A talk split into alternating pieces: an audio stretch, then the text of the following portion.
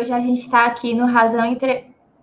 Fala galera, eu sou Priscila Moreira e hoje a gente está aqui no Razão Entrevista com o Renato Manso, que é a revelação da TV Jangadeiro e do futebolês. Fora isso, tem muita história para contar, né, sobre a carreira dele no jornalismo esportivo e vai ser muito legal. Então, vem com a gente.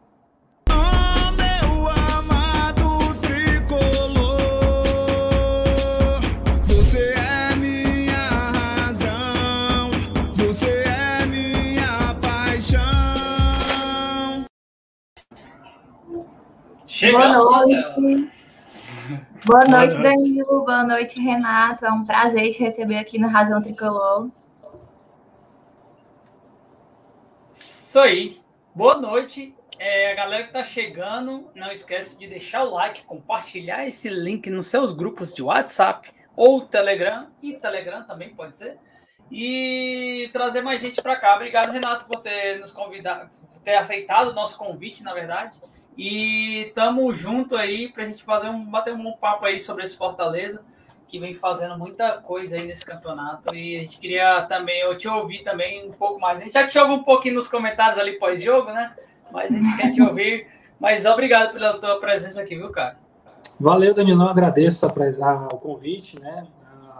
A moral que vocês estão dando aí. Assisti a entrevista todinha do Tom, tá? Já, já acompanhei o canal, já, já olhei o os conteúdos, sempre acompanho quando possível. E fico muito honrado. A Priscila falou de revelação. Coitado de mim, ele tem muita coisa para aprender, muita coisa para crescer. Mas fico feliz e a gente espera que essa noite a gente possa bater um papo legal aqui. Ei, Danilo, deixa eu só te contar um spoiler. A agenda desse menino aí é muito estourada, viu? Então ele tá aqui tirando esse tempinho pra gente. A gente tem que aproveitar o máximo possível, porque né, não é pouca coisa, não, viu, menino? Aí quase não tem tempo nem para dormir. A gente vai já conhecer a história dele. é isso aí. O, o Renato, não, Renato, acho que você não vai lembrar de mim, porque, enfim, faz algum tempo até. A gente trocou uma ideia no Twitter que tu era do. Não sei se tu é ainda, tá? Desculpa, não lembro não. Se você ainda é, mas no TatiCast, cara. E aí teve uma troca de mensagem contigo. É, aí eu falei, cara, o áudio. A gente brigou do episódio. Não, brigamos não, macho. Pelo amor de Menos Deus. Mal. É, o, que, que, o que, que eu falei contigo na época? Eu falei assim, cara, o áudio ficou meio ruim de um episódio que eu acompanhava, ah. eu acompanhava vocês. Eu gosto muito de podcast, então eu escuto muito podcast. E a, a falar nisso, só fazer já meu mechan, essa entrevista estará em podcast amanhã nos, nas plataformas de áudio. Então, quem Nossa. quiser acompanhar também estará lá. Razão Tricolor Podcast. Então, e aí, Renatão, eu falei com o cara, muito massa o conteúdo, mas estava ruim o áudio. De, é, realmente estava ruim, está com uns probleminha aqui, mas vai dar certo. Foi logo no começo, assim, da pandemia, tá ligado? E, e aí foi, foi muito cortês, assim, achei massa toda, tu falar com a gente e tal. Cara, e eu, se eu não estou enganado, Danilo, a gente estava na Copa do Nordeste do ano passado. É. E, e eu, assim, eu, eu era o responsável. Eu era, não, eu sou o responsável pela edição do podcast do TatiCast, né? Então, eu uhum. sempre mexi com esse negócio de, de de dispositivo eletrônico, né, tecnologia. Eu sou formado em ciência da computação, então sempre que tem alguma coisa é o menino da TI para resolver e tudo. e aí, e aí eu sabia, quando tu veio falar comigo naquele dia, eu sabia que o áudio tinha ficado ruim, eu já sabia que porque o problema técnico era comigo. E, enfim, a gente só tinha que pedir desculpa mesmo e, e tentar melhorar. Mas legal, não lembrava que era você, mas lembro perfeitamente dessa situação aí. É, legal que a gente, é, assim, hoje a gente está aqui na mídia, né, com razão tricolor, a mídia independente, e realmente, né, cara, é, é aquela época também era um pouco de mídia independente, TatiCast, né? Então, assim, é, é, suado, né? Equipamento, essas paradas, é, as coisas vão acontecendo assim, não é da maneira que a gente às vezes imagina, né? Mas às vezes não vai dar certo. Ainda é, é cara. Ainda é, ainda é, é, independente, assim. A gente, a gente é na raça mesmo, sabe? O Tati é na raça. um projeto que a gente deu as mãos e está tentando fazer a roda girar. Ainda é uma coisa que a gente pensa a médio e longo prazo, porque hoje não dá retorno, a gente não vive é. disso, tá bem longe, inclusive, mas é uma, é uma, foi algo que abriu as portas para todo mundo que entrou no projeto. A gente pode até falar melhor sobre isso. Vamos falar sim. E deixa só fazer um merchanzinho aqui para nós também, Pri. Me dê a sua permissão, por favor, minha host. o nosso, nosso querido Lucas Freitas se tornou membro do nosso canal. Obrigado pela, pela ajuda financeira que você faz aí para o nosso canal. Como eu estava falando aqui com o Renatão, é, é, é, de formiguinha mesmo, é ajuda financeira, a galera vai se ajudando. E aqui a gente tem três, três, três tipos de membro, Mosaico, Razão e Conselheiro. Quem quiser ajudar financeiramente o Razão, para tudo funcionar, porque tudo, galera, não imagina que é tudo é dinheiro mesmo, não tem esse negócio não, você gasta. Desde a luz que tu gasta da tua casa até os, os equipamentos que a gente tenta trazer, né? É, para melhorar cada dia mais o nosso, nosso, a, nossa, a, experiência nossa e a de vocês aí que estão nos ouvindo. Então, se você quiser ser membro do canal, tá aí aqui embaixo tem um botãozinho seja membro. Para quem está no iPhone, que o iPhone tem uma treta com o Google, tá aqui o QR Code. E aí você passa a ponta e já consegue também se tornar membro. Mas muito obrigado a todo mundo que nos apoia. Pri! É, vamos lá, né? Vamos começar na perguntinha clichê, mas necessária. Quem é o Renato Manso? Cara, é uma, é uma, é uma pergunta que a resposta é longa, viu? Mas, assim, tentando ser, tentando ser o mais resumido e direto possível, um cara que é um sonhador, que sempre teve alguns objetivos na vida, que teve que ralar muito para é, é, conseguiu o que queria, nunca foi muito fácil, mas alguém que, que tem Deus no coração, que, tem, que consegue ser temente a Deus e lutar pelo que acredita. De forma bem genérica, resumida, acho que é por aí.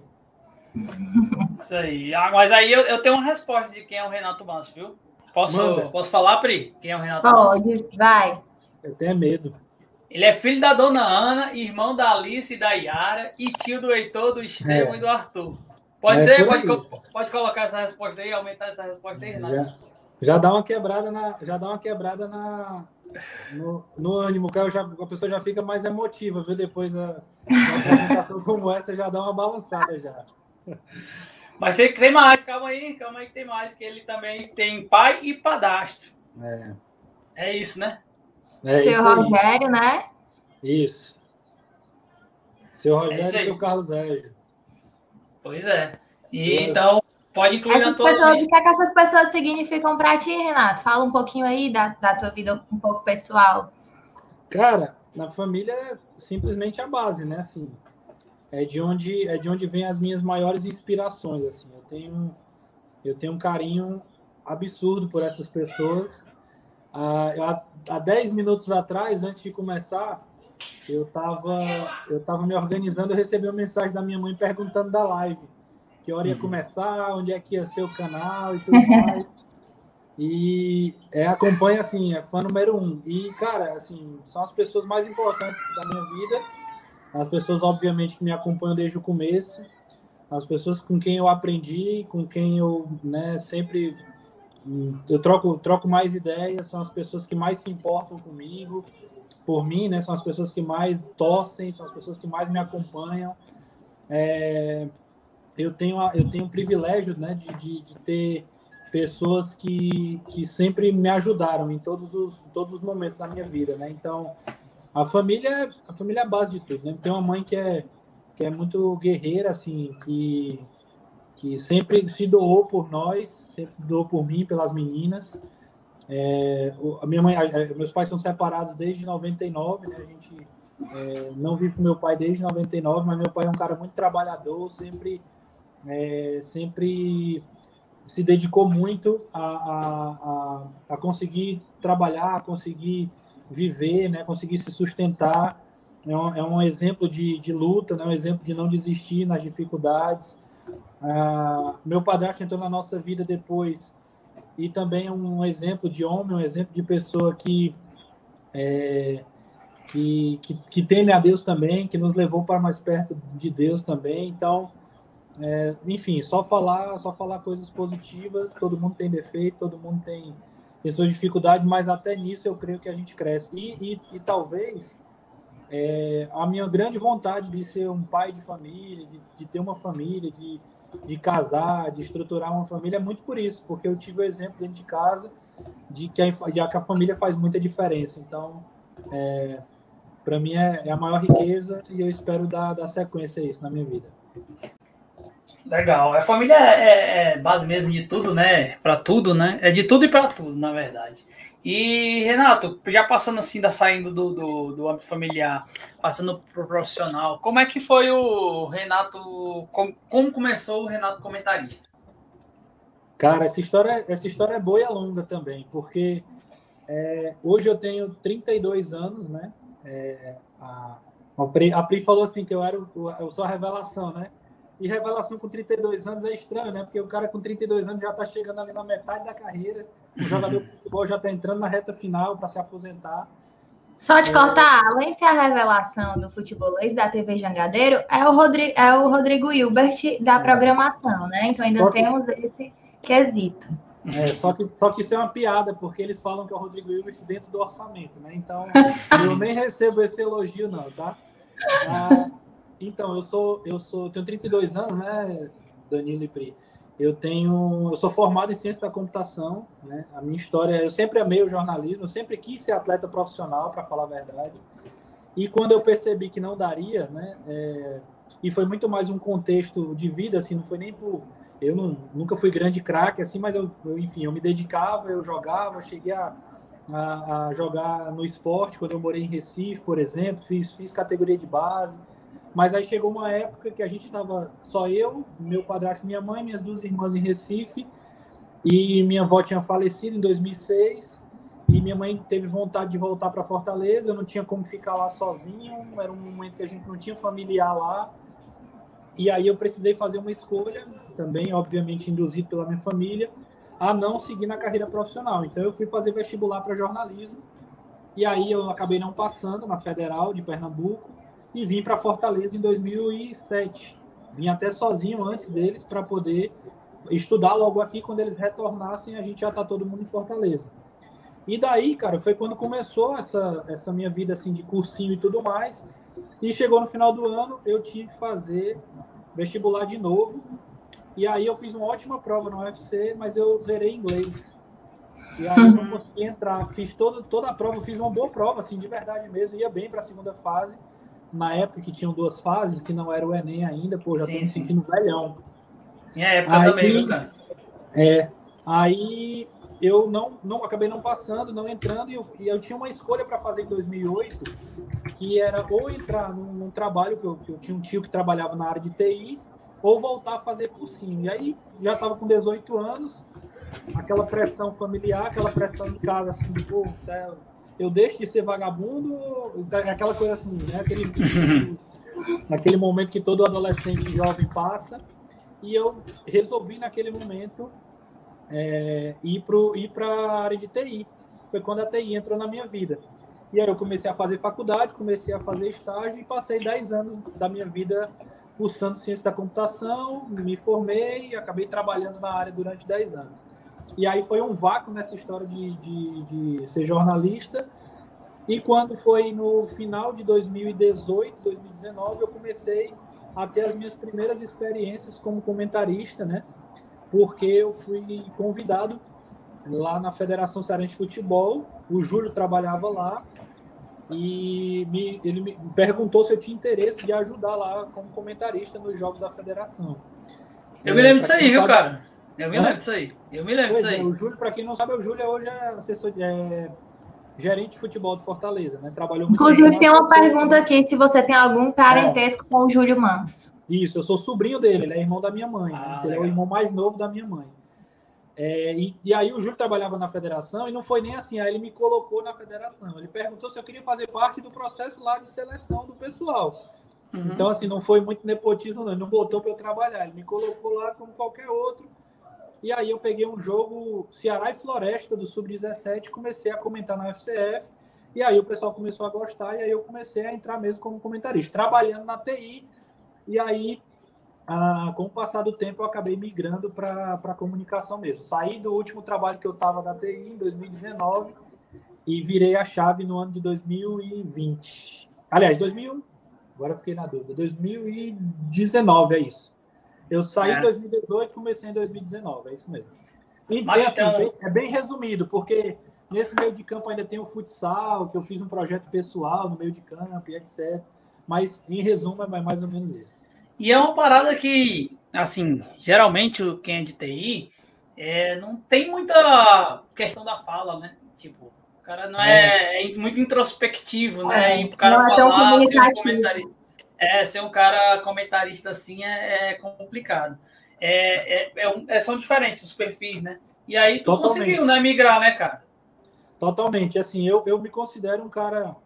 Eu, eu me considerava bem um cara nota 6 na TI, para falar a verdade. Assim, talvez eu era um comunicador que estava dentro de uma área que não era minha, né? Eu é que estava é. fora do padrão lá. E, e, assim, eu, eu obviamente eu consegui ter um relativo êxito nessa carreira, mas eu creio que eu não seria feliz, sabe? Assim, eu não, eu teria vida curta. Então chegou uma época que eu percebi isso e de uma forma mais madura e planejada eu consegui fazer essa migração aí. Mas eu sempre tive essa facilidade porque no colégio era líder de sala, era os caras das pessoas que sempre apresentava trabalho lá na frente, nunca nunca tive dificuldade. Uma coisa que me ajudou muito foi a igreja. Eu tive eu, eu uhum. vivo igreja desde 10 anos de idade, então assumi cargo de liderança, falava lá na frente com não sei quantas pessoas no, no meio do culto. Então nunca tive medo de plateia, nunca tive medo de, de falar, de câmera, e aí ajudou pra caramba. É, isso é legal. Isso é legal que é, tem esse contexto na, também na igreja, né? De dar oportunidade às pessoas a se desenvolverem assim pessoalmente no sentido de exponar ideias e etc. Isso é interessante também. Além de algumas outras coisas que também tem um benefício, né? A questão de, de você estar mais perto ali do que você acredita e tal. Mas também essa questão, acho que isso é interessante, é legal. Mas deixa eu, te, deixa eu só te perguntar aí, como é que aconteceu isso aqui, ó? Rádio Clube. Cara, a Rádio Clube, ela é um segundo passo dentro dessa, dessa trajetória, porque quando eu migrei, quando eu migrei para o jornalismo, em 2019, eu migrei porque eu tinha, uma, eu tinha um projeto de trabalho entre, entre janeiro e fevereiro de 2019 para trabalhar numa escolinha de futsal, num time de alto rendimento. Esse projeto acabou não acontecendo. E eu meio que, tipo assim, eu estava eu tava dependendo disso para me manter, etc. Só que aí, no, na metade de março de 2019, veio o convite da, da TV da gente. Um amigo meu trabalhava lá eu não eu estou cursando jornalismo ainda é, e aí ele trabalhava lá e me disse assim ó eu estou saindo de lá por, por algumas situações eu preciso de alguém para me substituir. Tu aceitaria ser indicado? Eu falei cara eu aceito mas eu não sou nem tô nem estudando jornalismo ainda. Como é que os caras vão lá aceitar? E aí acabou dando certo. Eu fui para a TV da gente passei de, mar, de março de 2019 até o final do ano e aí continuei no, no fiquei no projeto lá com o Bosco Farias Edmilson Maciel Alisson Lima, é, Charles Gaspar, que era o setorista do Fortaleza, toda a galera lá até o final do ano. E de lá foi que veio a clube, né? O convite do Caio César no final do ano. Então foi primeiro uma escola muito grande, a TV da gente. Eu aproveitei muito, né? Fui produtor, fui apresentador, fui comentarista da Expresso, aproveitei para fazer todo o meu, meu, meu estágio lá, eu aproveitei essa fase. Ia para coletiva de imprensa, ia para treino, ia fazer reportagem. Cara, foi, foi uma, uma faculdade. Assim. Eu não era, não cursei jornalismo naquele ano, mas eu fiz muito, muito trabalho de faculdade, vamos dizer assim. E no final de 2019 foi quando veio o convite do Caio. Ele estava precisando de alguém para ser tipo um braço direito dele lá, para apresentar, para comentar jogos e tudo mais. E eu estava saindo da TV da gente por algumas situações internas, eu não estava feliz, não estava legal o final do ano. E aí foi quando veio o convite. E no dia 4 de janeiro de 2020 a gente começou o projeto dos campeões da bola, né? retomando uma, uma rádio que é muito grande né? na história do, do rádio cearense. Hoje, obviamente, passa por muitas dificuldades financeiras e etc. Mas foi a gente retomou o projeto. Uma pena que três meses depois veio a pandemia e a gente precisou diminuir o ritmo, acabou tendo que fazer programa de casa mesmo, bem YouTube, assim, mas a gente fez, sustentou o programa até eu sair, né? até sair em agosto. Mas, cara, foi uma experiência incrível trabalhar com Caio, trabalhar com Hugo do Vale, com Eudes Viana, com Carlos Cassiano, toda a galera lá, o Márcio, que foi o, que é o coordenador da rádio. Eu apresentei um programa de rádio durante sete meses, assim, então foi uma experiência incrível. Eu que sempre fui muito amante do rádio, eu tive a oportunidade de ser um apresentador Eu tive a oportunidade de apresentar na TV, na TV da gente, e no rádio, na Rádio Clube. Então, foi uma, foi uma experiência incrível também. E aí, Renato, como é que surgiu assim a TV Jangadeiro na tua vida? É, aí vem uma história que para mim é, é decisiva na minha carreira, para falar a verdade, né? Porque em 2000, nesse, nesse ano, 2020, né, na época da pandemia, eu, eu o que é que eu pensei, né, cara? Eu, eu sou no mercado eu ainda sou, eu sou, sou muito verde, né? As pessoas nem me conhecem direito. E o tempo vai passando, eu fiquei pensando, cara, já vou cheguei na faixa dos 30 anos e tudo mais. O que é que eu vou fazer, né? O que é que assim, eu tenho eu tenho que fazer alguma coisa diferente do resto da galera. Eu não sou o Caio Costa, eu não sou o Tom Alexandrino, eu não sou o, o, o Daniel Rocha, André Almeida, eu não sou esses caras. Então, eu preciso, no mínimo, trabalhar mais que eles para poder ter algum tipo de chamar atenção de alguma forma, né? E aí, no meio da pandemia, na, naquela época lá de muitas lives, eu criei um projeto. Eu criei dois projetos que, para mim, é, eu tenho muito orgulho de falar. O primeiro foi o projeto lá por trás das câmeras, que eu fiz no meu Instagram, que era contar a história de pessoas que, que estavam no meio do jornalismo. Então, eu entrevistei é, 17 pessoas, é, personalidades do jornalismo cearense e brasileiro. Eu entrevistei a Caroline Patati, que era da Fox, hoje está morando em Portugal. É, incrível o trabalho dela também. Então, assim, eu tive a oportunidade de conhecer ela num, num jogo no Castelão, segui ela no Instagram, ela me seguiu e no dia do convite eu fiz, expliquei quem eu era, ela disse que lembrava, enfim. E aí conversei com Alessandro Oliveira, com, com Caio César, Caio Costa, enfim. É, e aí eu criei esses dois projetos. O primeiro é esse aí, o Por Trás das Câmeras, que foi muito legal. E o segundo foi o Três Pontos, né? Que era um, é um projeto que eu fazia no Instagram, que era comentar depois dos jogos em três pontos, porque três pontos é o que todo mundo diz, é o que todo mundo diz que é o que importa. O que importa são os três pontos, e aí eu falo, pô, se importa que são os três pontos, eu vou, eu vou falar os três pontos dessa partida. Enfim, peguei esse gancho aí, e aí fiz esses dois projetos e etc. E aí, isso eu na clube, trabalhando pra caramba, até chegar à Copa do Nordeste 2020 que foi para mim aí a, a, o grande evento que assim se eu tiver daqui a 50 anos lembrar um fato marcante na minha carreira vai ser essa, essa viagem, né? Já está antecipando uma pergunta, né, Danilo? Ele é. falando aí o fato mais marcante. Conta ah, da é... Copa. A sensação, a, a, só para contextualizar a galera que não está lembrada, a Copa do Nordeste 2020 ela parou por conta da pandemia e foi terminar em Salvador. Então, só quem foi para lá foi o Renato e o José. É. Não, foi o Trovão. Ah, o Trovão. É. é. Cara, e assim, aí o que é que acontece, né? Eu tava naquela. Na, a gente tava fazendo programa de casa, ninguém tava saindo de casa para nada e tudo mais. E aí, na, no mês de maio, meio de, mês de junho, junho, é isso mesmo.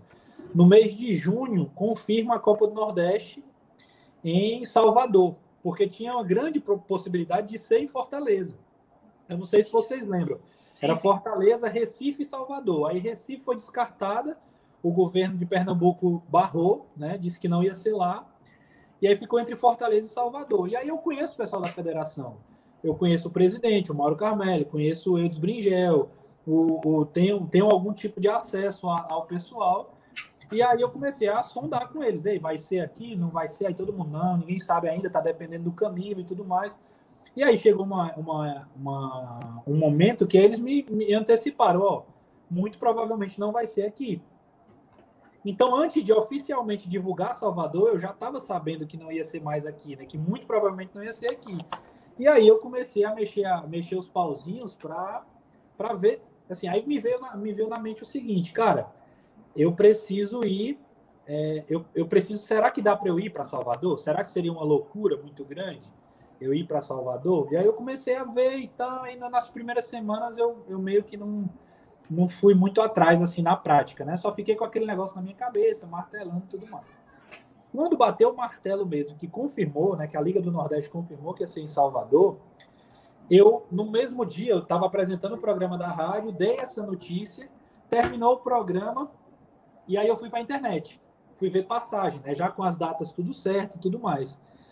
E aí, gente, é, olha o que foi que aconteceu, né? Eu tava, eu tava olhando as passagens, aí eu olho no site lá de, de alguma empresa, não lembro agora qual era.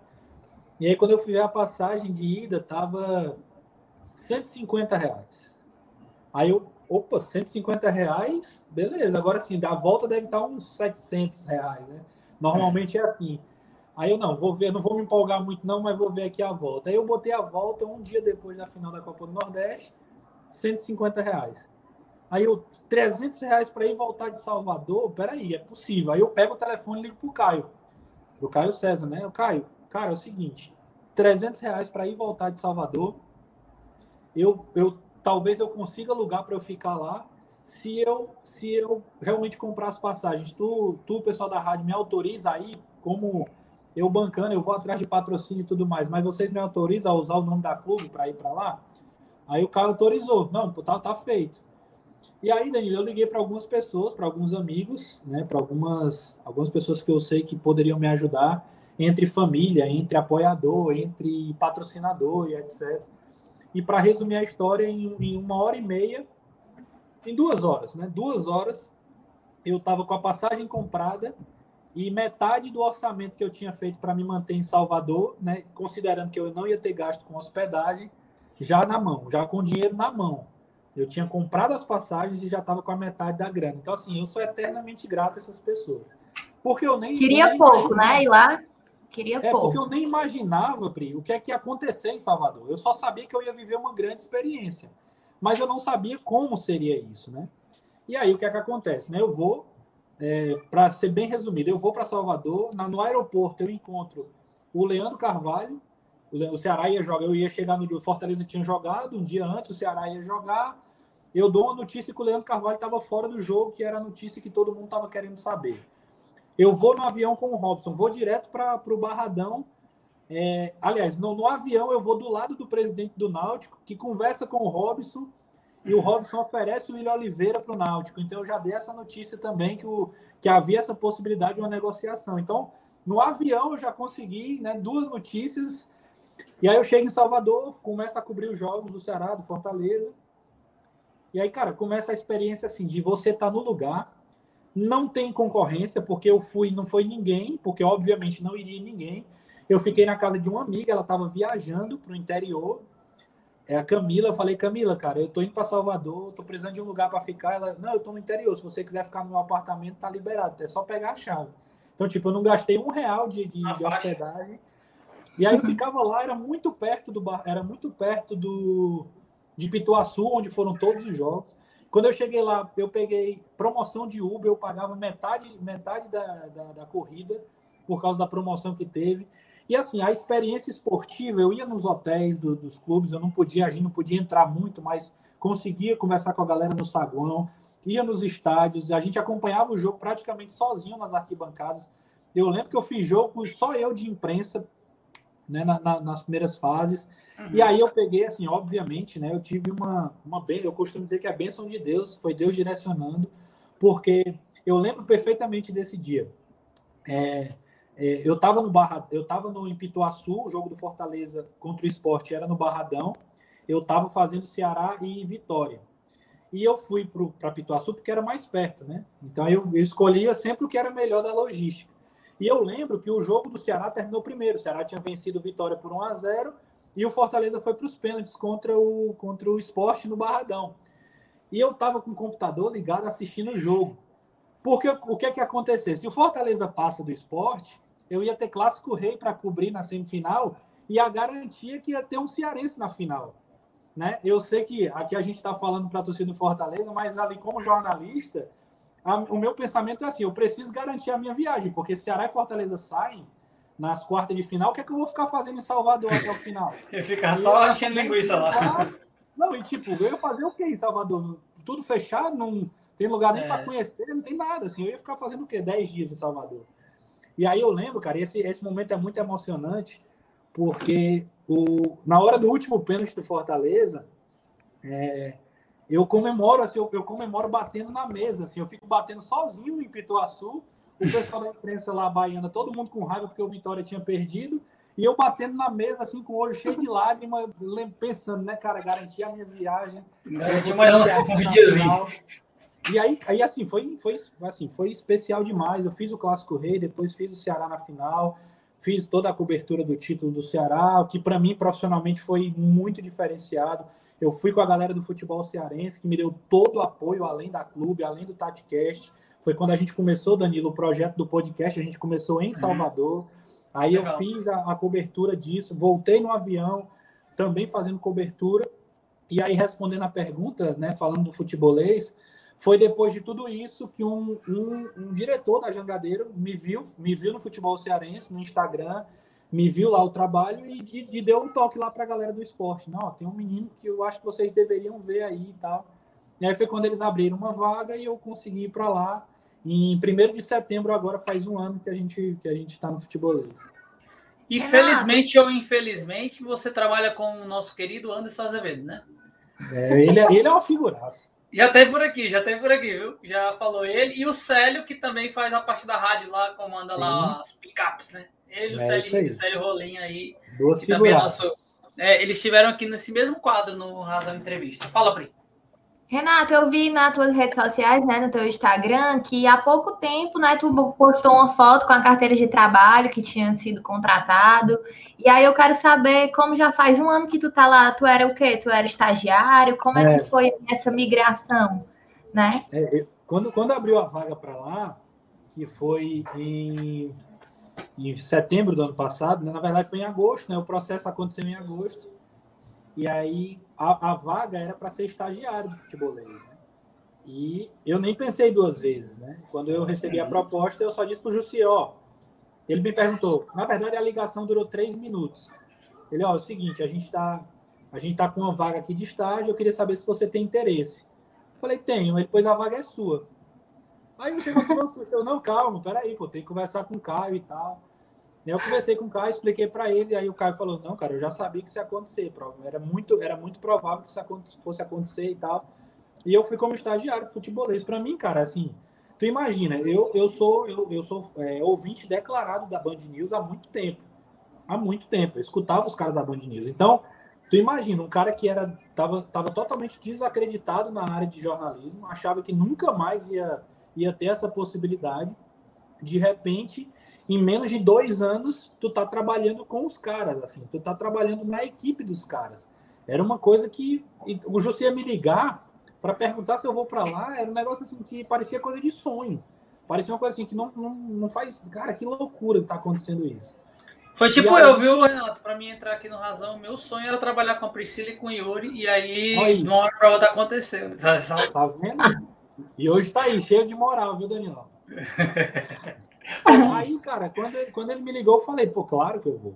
Não tem a menor possibilidade de eu não ir, assim. Eu trabalhei dois anos, dois anos é, ralando pra caramba para poder, pra poder chamar a atenção de vocês. Ou era de vocês ou era do pessoal da Vez Mais, assim. São os dois grandes canais que a gente Grandes tem, grupos, então, né? De mídia, de mídia. Como é que vocês chamam? Mídia. Independente. Não, não mídia, mídia independente são vocês, mídia tradicional, né? Ah, tradicional. A mídia tradicional é essa galera, entendeu? Então, é. não tinha, não tinha para onde correr. Eu trabalhei para isso. E aí eu fui para ser estagiário mesmo, assim. E aí, desde o primeiro dia, agora sim, é, eu tive a, eu tive a responsabilidade de, de, praticamente não ser estagiário no dia a dia, né? Porque eu entrei já participando do programa da TV. No primeiro dia, eu participei do programa da TV, fazendo a entrada da redação. Eu participei do participei do programa da rádio. Em alguns meses, eu não lembro agora se foi, eu acho que foi outubro, eu participei, eu fiz meu primeiro jogo comentando na, na, na Jangadeiro Band News. Eu a, participei do programa lá como comentarista numa, na ausência do Caio uma vez. E aí eu fui dando prim, os primeiros passos, né, cara? Assim, e, e aí quando chegou no, no, nesse ano, 2021, depois que eu fiz a Copa do Nordeste pela Liga do Nordeste, eu trabalhei lá para o Nordeste FC, Sim, na Copa do Nordeste Sub-20 foi quando os convites começaram a aumentar, veio o Campeonato Cearense, e aí é, eu recebi o convite de fazer o Campeonato Cearense pela Nordeste FC, né, pelo Live FC. E a Jangadeiro comprou os direitos do campeonato e aí ficou choque, né?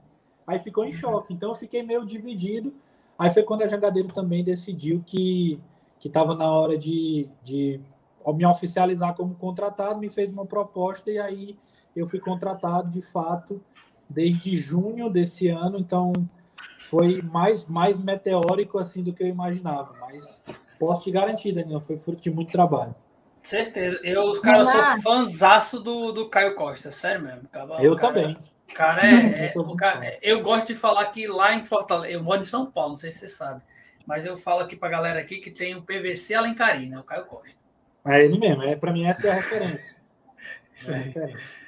Renato, a gente também tem, você é o Rodrigo Hilbert do Futebolês, a gente também tem aqui no Razão uhum. Rodrigo Hilbert, que está lhe chamando de Renato Hilbert aí nos comentários. Ó. O Vitor é o nosso Hilbert do Razão, então é de Hilbert para Hilbert, tá? A saudação. Vou, vou, deixar esse, esse apelido para o Vitor, que está muito melhor entregue, inclusive.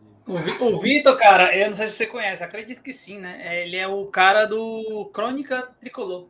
Ele é o cara ah, do perfil por trás do Crônica Tricolor. Faz umas montagens, as camisas do Fortaleza. O cara é um trabalho assim espetacular. Prazerzão, Vitor. Um abraço para você. Vou... Contrato Vou... dificílimo de trazer ele por razão, cara. Pensa. É. A, a Pri fica falando, mas ela é a Juliette, né? Do razão que eu já sei. É, isso e, é verdade. E tu, Danilo, e tu, Danilo, é o quê? O Bruno Formiga. Formiga do razão. Aí.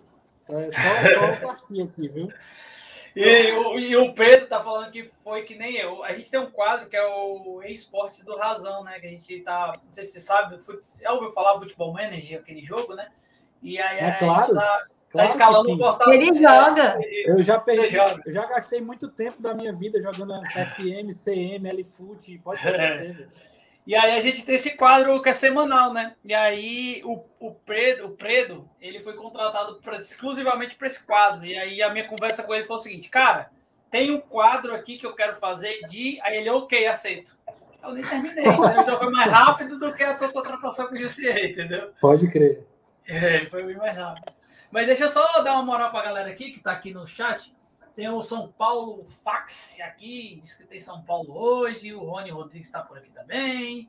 O Razão Tricolor, lugar do Yuri Pinheiro. Salve, salve nação. Grande prazer ter você aqui, Renato. Abração a Prio, Danilão.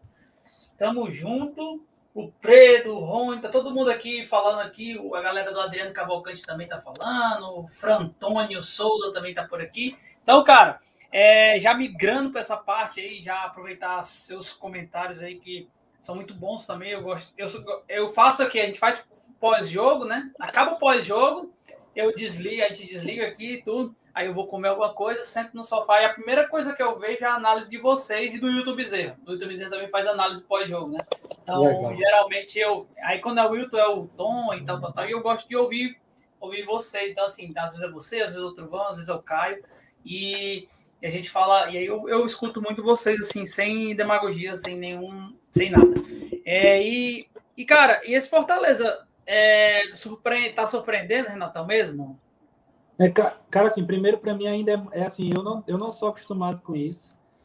Eu não, não, isso não é falsa modéstia, não é nada, é eu realmente eu, ainda é uma coisa muito, muito louca para esse jovem comentarista. O Wilton Bezerra, por exemplo, cara, eu escuto, eu, eu acompanho desde que eu era criança. Velho. Então, assim, o cara, você me dizer que escuta um vídeo meu e do Wilton Bezerra é, é louco para mim ainda, assim. Eu confesso que eu não sei lidar muito bem, eu não tenho muita maturidade para lidar com esse tipo de coisa. Mas, assim, falando do Leão, né? É, cara, surpreende, surpreende pelo, pelo investimento que foi feito. Se a gente voltar no tempo, se a gente voltar para a primeira rodada e dissesse assim, é, Marcelo, vamos fazer o seguinte: o Fortaleza termina hoje em 12 lugar. Você assina um papel e não precisa nem jogar. Você acha que ele assinaria ou não assinaria? Mas na hora. Segundo. Na hora. Copa Sul-Americana. Tá tudo aqui, tudo dentro do planejado, dinheiro tá, hoje está apertado, não tem torcida no estádio. Eu assino, assino tranquilamente. Então, para mim, surpreende por isso, porque o investimento que foi feito e principalmente, Danilo, o, o primeiro semestre do Fortaleza foi é, de, uma, de uma Copa do Nordeste com bons números, é, foi líder do grupo, o Enderson Moreira, né, com o Enderson Moreira, mas muito criticado, desempenho muito abaixo, Sim. todo mundo sendo muito criticado, jogos com muita dificuldade de fazer o resultado. Aquela derrota para o Santa Cruz, por exemplo, que é a única derrota do, do a única vitória do Santa Cruz no ano, é, assim, o Fortaleza engasgado, a derrota para o Bahia na semifinal. Fortaleza podendo ir para cima, o Bahia vai lá, consegue, vai para os pênaltis e ainda vence Fortaleza. Fortaleza aquela coisa de abdicar de jogar, de abdicar de, de atacar, toda a pressão da torcida. Então, se você botar tudo isso na balança, a, a, o prognóstico de chegar numa Série A de Campeonato Brasileiro, tendo só o Cearense para se preparar com o Voivoda, era realmente um cenário bem difícil de acreditar que Fortaleza estaria entre os primeiros colocados. Então, pronto, feito esse preâmbulo, surpreende por isso. Porém, depois que começou o Campeonato Brasileiro, aí não. Aí, para mim, deixou de ser surpresa. Eu falei isso ontem na, na, em off, eu não lembro agora se eu falei isso em algum programa na rádio ou foi em algum vídeo, eu não lembro. Mas para mim deixou de ser surpresa. Fortaleza, para mim, está entre os primeiros colocados, já é agora, já é uma realidade por causa do desempenho. Não estou não tô puxando saco, não estou querendo chamar atenção, não quero ser populista, não. Se não tivesse, para minha opinião, falaria. Mas para mim, de bola, de futebol, Fortaleza hoje joga um futebol muito competitivo, um futebol que consegue duelar contra os principais adversários do país. Foi assim, por exemplo, lá em Minas contra o Atlético. Foi assim contra o Inter, que é muito difícil de ser batido. Fortaleza vai goleiro o Internacional. Uhum. O, o, ali foi uma das maiores, uma das maiores, um dos maiores vareios que eu já vi um time cearense é, dar em um time do G12, que é chamado essa galera de Minas, Rio Grande do Sul, São Paulo e, São, é, e Rio. Um vareio de bola contra o Inter.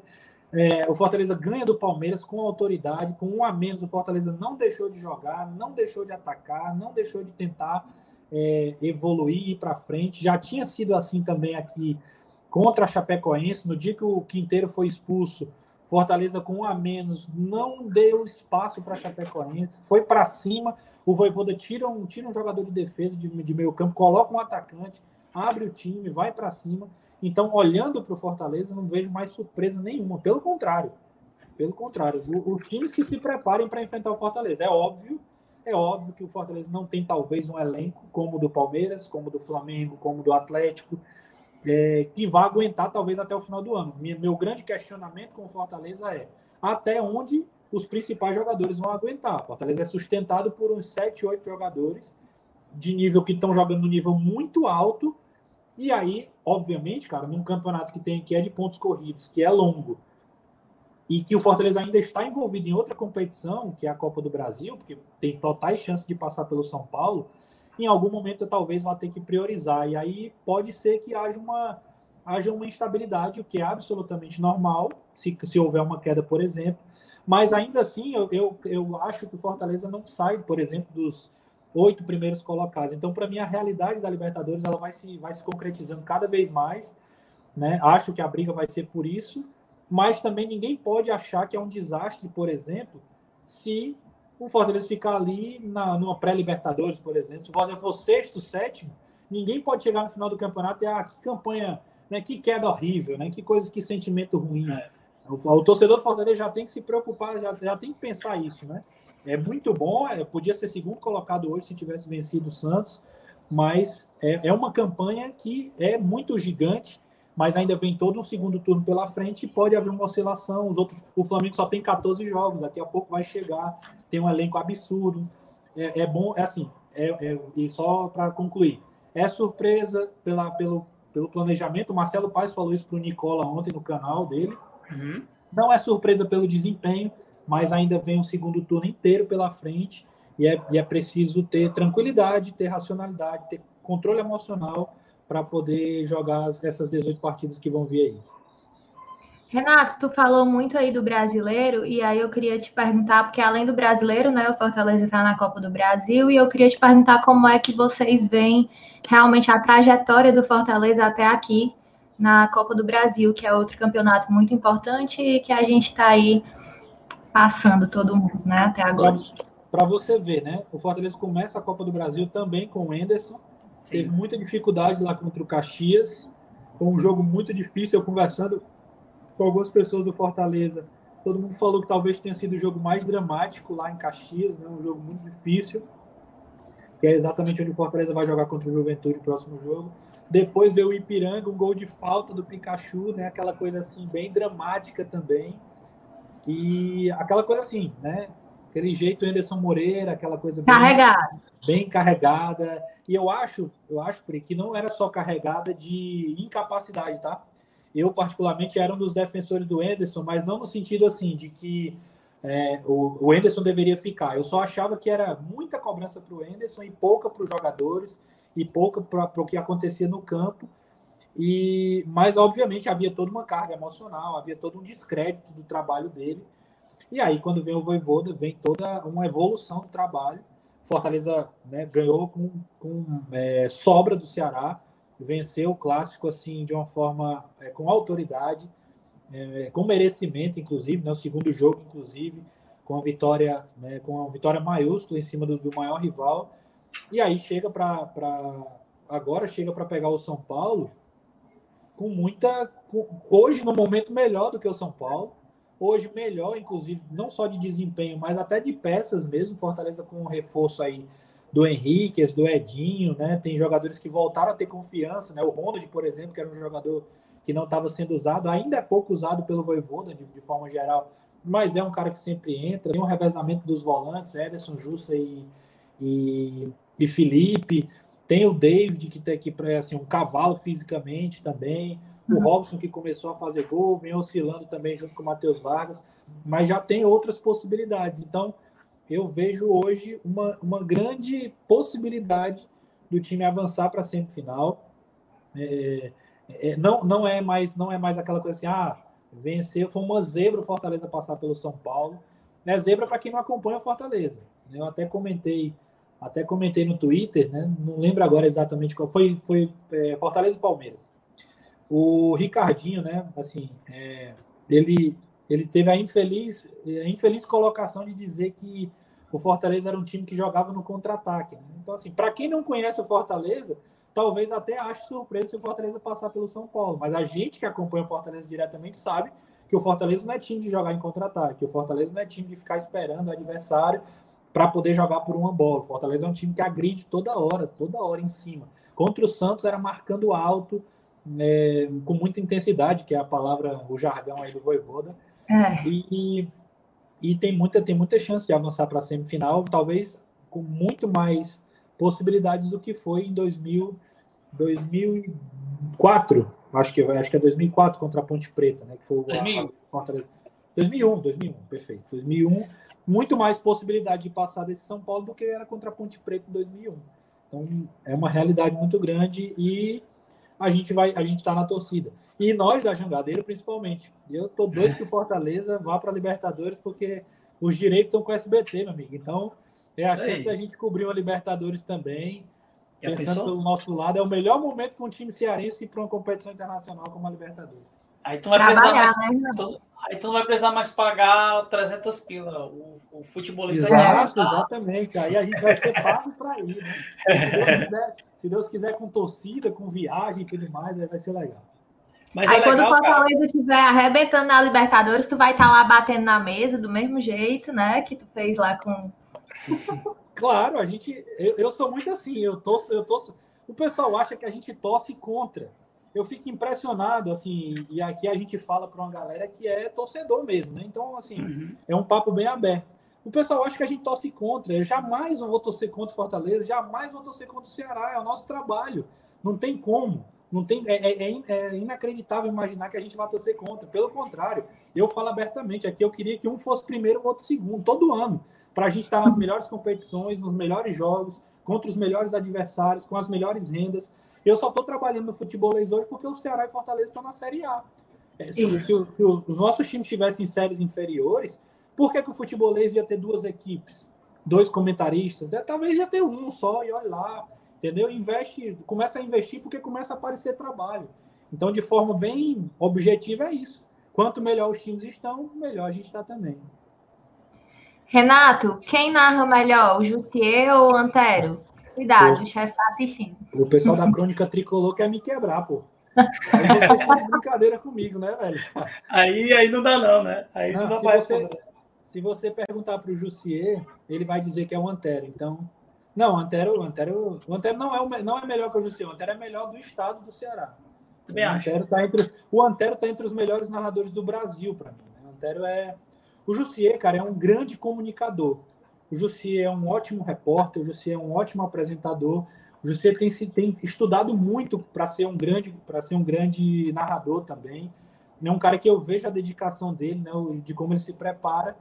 Mas, assim, em termos específicos, o Antero é obviamente melhor. É, o, o, uma coisa também, para voltando aí do retrospecto Fortaleza, é, é, é, é para mim é surreal, sabe? É, ver um time do Anderson Moreira e o time do Voivoda. Para mim é, são dois times parece que trocaram todo o elenco e mudaram tudo. E não mudou e não nada. Trocou, né? Não mudou nada. E não trocou. E, e o fato de o Fortaleza, cara, numa temporada tão apertada que é pós pós a 20 que já terminou em 21, conseguir é, conseguir, é, eu falo até conseguir, perder só quatro vezes nessa temporada. São cinco meses. E o Fortaleza perdeu por Santa Cruz, uma infelicidade ali, com bola até o último minuto ali. Uma partida um... absurda do Jordan, goleiro. Sim, um absurdo. goleiro, absurdo. Aí perde para um Flamengo, que se a gente começa o campeonato, a gente vai dizer, cara, que o Flamengo é menos, menos é zero pontos mesmo, não tem essa lá no Rio principalmente. E não foi assim, que podia ter sido um empate. No final do jogo ali, o Robson tivesse acertado aquela cabeçada, ela era um pontinho. É, perde para o Atlético Paranaense, que levou um apagão, mas depois o time foi para cima. Se aperta um pouquinho e tivesse um pouco mais de qualidade naquele dia, ele tinha conseguido fazer aquele pontinho e perde para o nosso rival. Esse aí, aí foi o jogo que eu acho que o Fortaleza mais oscilou em todos. Acho que o segundo tempo do Fortaleza foi meio quase que é, nulo. É, segundo tempo bem ruim. Mas o primeiro foi amassando o rival, e aí não é demérito nenhum, mas é porque foi mesmo, é isso que aconteceu, é fato.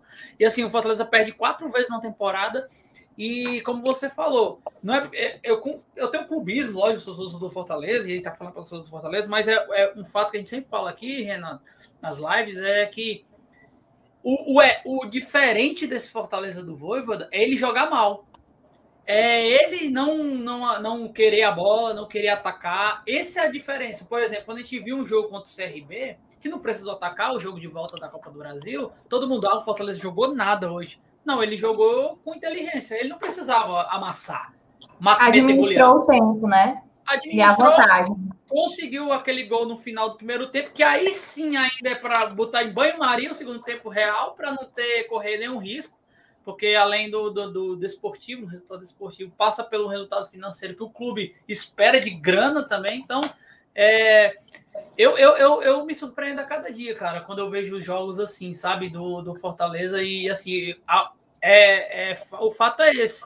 O Fortaleza distribui o futebol hoje, apresenta um futebol que é difícil nós entendermos é difícil a gente pensar que isso vai desmoronar de uma hora para outra. Eu não, vejo isso a longo prazo, entendeu? Até o final da temporada. Tu vê é isso também? É, não, é porque, é porque o trabalho que tem sido feito, Danilo, tem muito a ver com isso, né? Com a, com a ideia de ser um, algo equilibrado. Você não, você não vê deslumbre no Fortaleza. Você não vê um time soberbo, você não vê um time que é que acha que é mais do que o que é. Pelo contrário, e a gente percebe isso quando vê os caras correndo, quando vê os caras obedecendo o treinador. Claramente, claramente é um revezamento. É o cara saber o seguinte: Felipe Alves, você foi muito importante nos últimos dois anos, mas se tivesse oscilar, vai ser o Boeck. Então não tem cadeira cativa, não tem essa de vai jogar de qualquer jeito. Não. É um time que. E assim, eu acho que aí, assim, é obviamente, taticamente, os, os treinadores argentinos, o Caio defende muito essa ideia lá no, no futebolês e que os caras estudam mesmo, estudam mais, etc. Eu até concordo com isso, mas eu acho que o, o grande, a grande sacada dos caras é que eles, eles são profissionais. Eles não estão preocupados muito com o lado assim, é, obviamente, o lado pessoal é importante, o lado do ser humano, administrar os problemas, etc. Mas é assim, eu vou fazer o que é melhor para o time.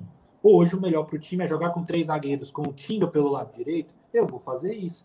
Vai se adaptar, vai ficar. Não vai se adaptar, vai sair o Fortaleza acabou de perder o Quinteiro. O Quinteiro, na verdade, perder não, cedeu o Quinteiro para o Juventude. Sim. O Quinteiro não se adaptou, não vai conseguir ajudar. Valeu, Quinteiro, ajudou muito. Profissionalismo é isso, não é desrespeito, não.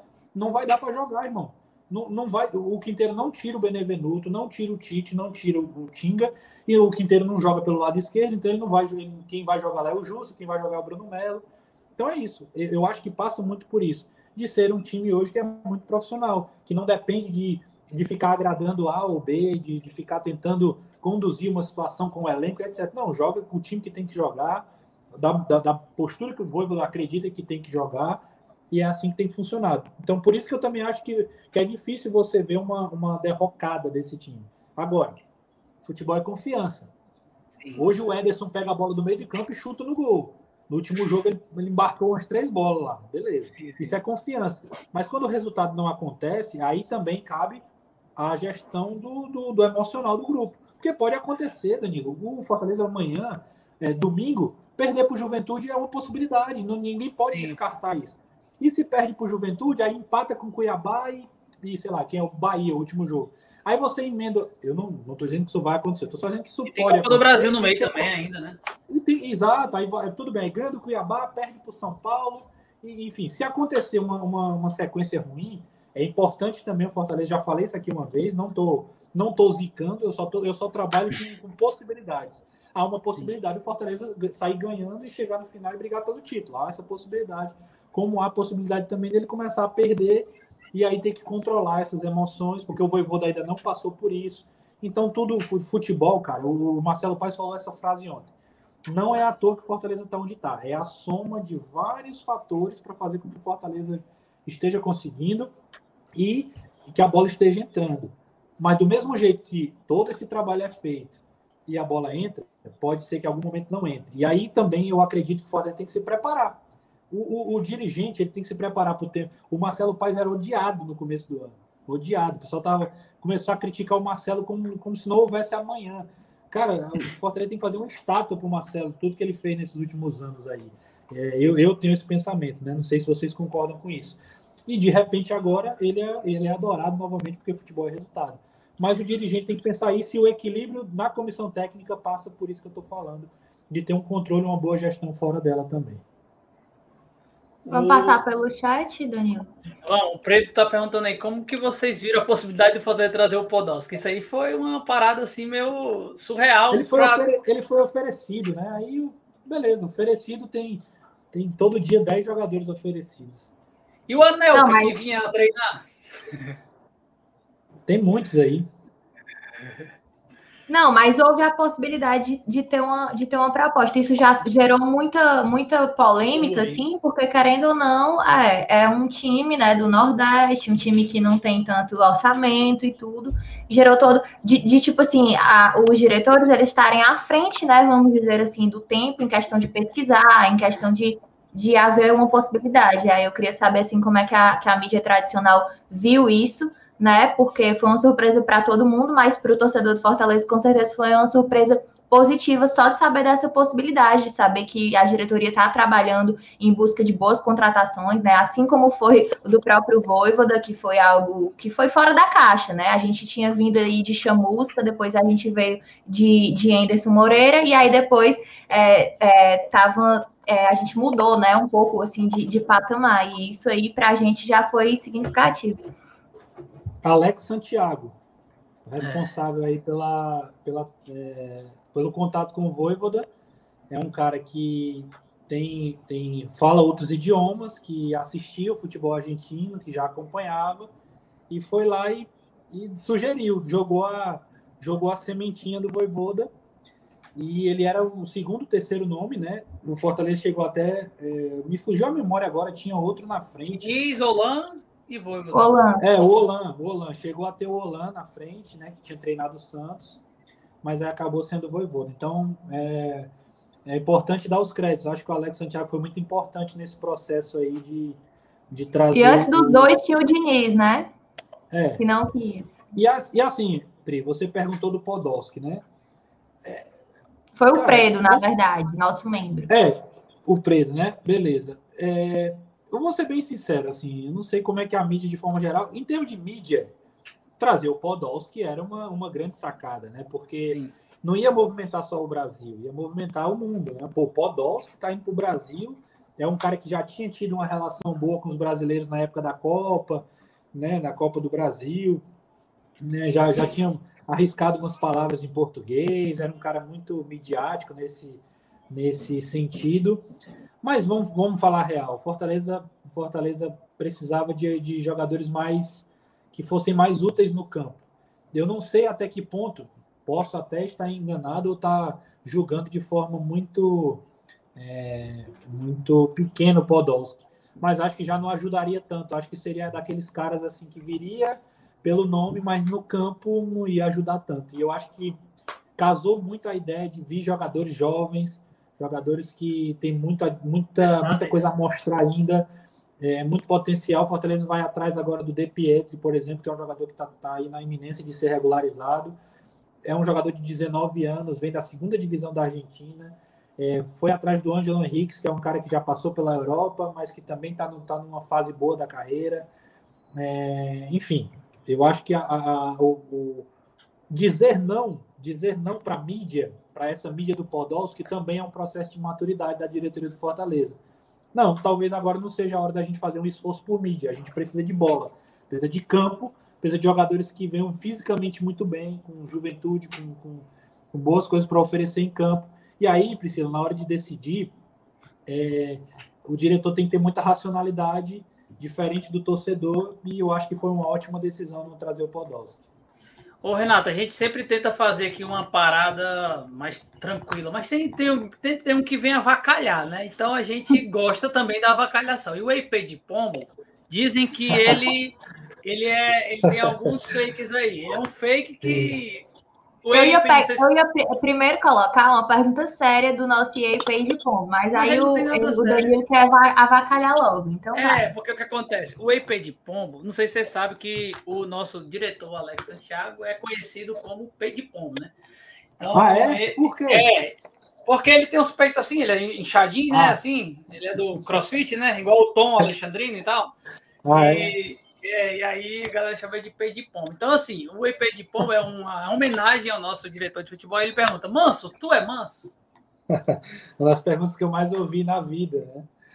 E a segunda é perguntar se eu tô bravo, né? As perguntas que sempre rolam. Renato, mas antes ele mas, perguntou. Mas assim, eu acho que eu sou, eu acho que eu sou mais manso do que bravo. Ele perguntou: Manso, você acha possível a compra do Ederson? Eu acho que Fortaleza quer. Acho que o Fortaleza quer. Possível vai depender aí se o Fortaleza vai ter bala na agulha, né? Mas eu, eu, eu trataria como prioridade a compra dele. Um jogador jovem, é um jogador que tem muito futuro ainda pela frente e que pode ser vendido depois por, por um valor bem, bem, bem interessante. Então, é uma prioridade. Agora sim, se vocês acham que o Fortaleza, se o Fortaleza quer, você imagina o Corinthians, né? O Corinthians deve sim. estar mostrando o DVD desse campeonato para todos os, os empresários da Europa da Ásia. Se, se tem alguém interessado em vender o Ederson, é o Corinthians.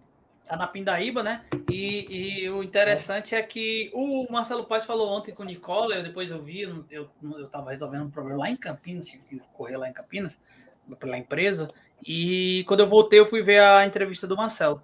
E ele falou que. Ah, quem é o. O Nicola perguntou no final: quem é o cara que você queria contratar, né? Como torcedor? Ele disse: Cara, eu queria que o Benevenuto e o Ederson continuassem. E aí o Nicola cutucou, né?